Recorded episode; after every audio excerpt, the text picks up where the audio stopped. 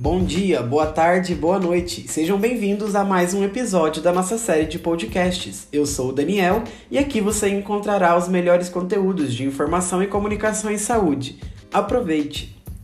Diante da pandemia e da emergência para tratar as pessoas infectadas pela Covid-19, vacinas passaram a ser estudadas e testadas, de modo a eliminar o vírus e modificar a situação da saúde pública. Numa união de esforços, vacinas seguras e eficazes foram criadas e reconhecidas como uma solução à pandemia. Assim, medidas foram organizadas para a realização da vacinação geral da nação. Com a necessidade de produção imediata das vacinas no Brasil, a Agência Nacional de Vigilância Sanitária, Anvisa, atribuiu a autorização para produzir a vacina de sorvida Covid-19 inativada do Instituto Butantan, nomeada como Coronavac, e a vacina Covid-19 recombinante da Fiocruz, AstraZeneca. Coronavac possui antígeno inativado do vírus e durante os testes clínicos, a proporção de pessoas que produziu anticorpos em decorrência da vacina se mostrou presente em mais de 92% dos participantes. AstraZeneca foi desenvolvida pelo laboratório AstraZeneca, Universidade de Oxford, em parceria com a Fiocruz. A vacina contém partículas virais do vetor adenovírus recombinante de chimpanzé, sendo elas deficientes de replicação e que expressa a glicoproteína denominada como SARS-CoV-2 spike. Os estudos realizados às pessoas que produziram anticorpos mostraram resultados em mais de 98% dos indivíduos imunizados. Preservação e distribuição das vacinas. Para que os imunobiológicos cheguem até a população, as três esferas que norteiam as ações do Sistema Único de Saúde, União, Estados, Distrito Federal e os municípios, serão responsáveis pela execução das ações de vigilância, o que envolve a preservação e distribuição das vacinas de maneira correta e segura. Toda a logística envolvida com o processo de distribuição das vacinas é chamada de rede de frio, uma estratégia voltada para garantir a vacinação em todo o território nacional. Na instância nacional, uma empresa terceirizada, VTC Log, é responsável pela distribuição das vacinas nas 27 unidades federativas. Antes de sua distribuição, os imunobiológicos são mantidos em áreas refrigeradas, com a temperatura variando de 2 a 8 graus Celsius, além da climatização do ambiente que deve constar entre 16 e 17 graus Celsius.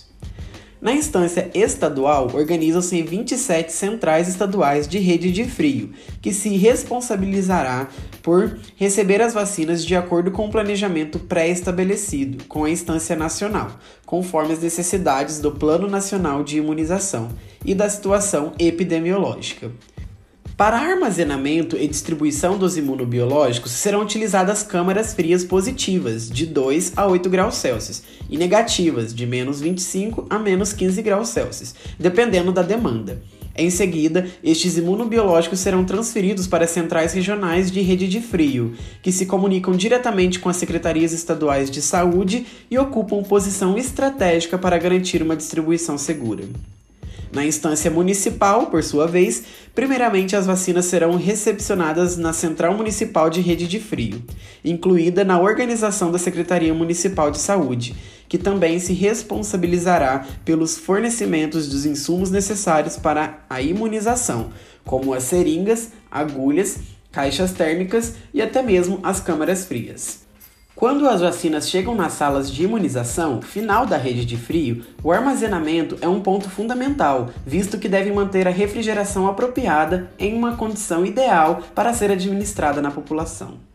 A temperatura dos imunobiológicos caracteriza-se como um ponto fundamental para sua preservação, e as ações voltadas para seu monitoramento estão inclusas na chamada cadeia de frio. Isso ocorre porque a exposição a temperaturas mais quentes ou mais frias do valor preconizado, além da luz, é capaz de gerar perdas consideráveis na potência e ação das vacinas. Da mesma forma, as vacinas utilizadas ao combate da Covid-19 também estão inclusas na rede e cadeia de frio, em que é estabelecido a temperatura ideal de 2 a 8 graus Celsius nas câmaras frias e caixas térmicas o uso de ar-condicionado nas salas de imunização, além do funcionamento adequado dos equipamentos responsáveis pelo seu armazenamento. Mecanismo de ação. As vacinas contra a Covid-19, de um modo geral, são projetadas para ensinar o sistema imunológico do corpo humano a reconhecer e bloquear com segurança o vírus causador da doença. Elas atuam por meio da chamada memória imunológica. A inserção do agente patogênico, ou seja, o vírus, morto ou enfraquecido, ou ainda os seus derivados, estimula no organismo o sistema imune a produzir anticorpos. Esses anticorpos agirão de maneira mais rápida e eficaz para destruir o vírus quando o indivíduo se infectar com um agente patogênico, evitando assim o surgimento da doença. Eventos adversos pós-vacinação. Evento adverso pós-vacinação é qualquer ocorrência médica indesejada após a vacinação e que, não necessariamente, possui uma relação causal com o uso de uma vacina ou outro imunobiológico.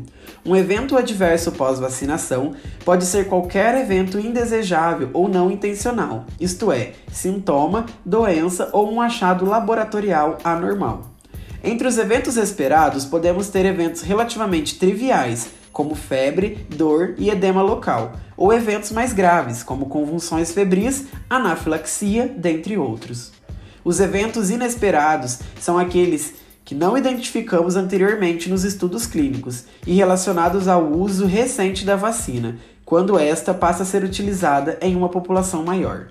A grande maioria dos eventos adversos pós-vacinação, local e ou sistêmica, é de baixa gravidade. Por essa razão, as ações de vigilância e investigação são voltadas para os eventos moderados e graves. O que fazer em caso de febre após a vacina? Quando a febre se deve à vacinação, o quadro geralmente é benigno e autolimitado. Manter a pessoa em repouso, em ambiente bem ventilado, administrar água e outros líquidos apropriados, tais como terapia de reidratação oral e considerar o uso de antitérmico. Que fazer em casos de reações no local da vacina?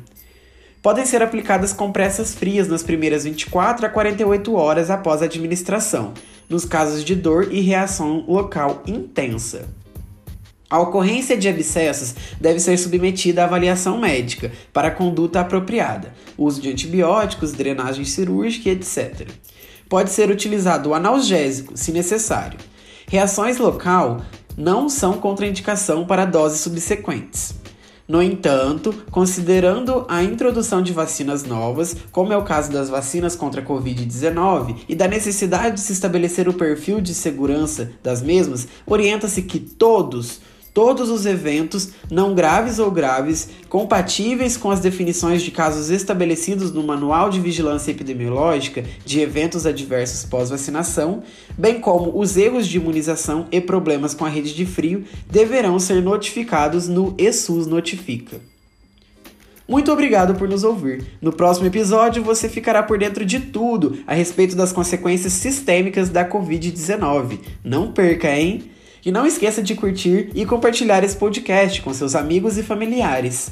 Para saber mais, acesse o nosso site www.petenfermagemunifa.wixsite.com barra petenfermagem. Repetindo, www.petenfermagemunifa.wixsite.com barra petenfermagem.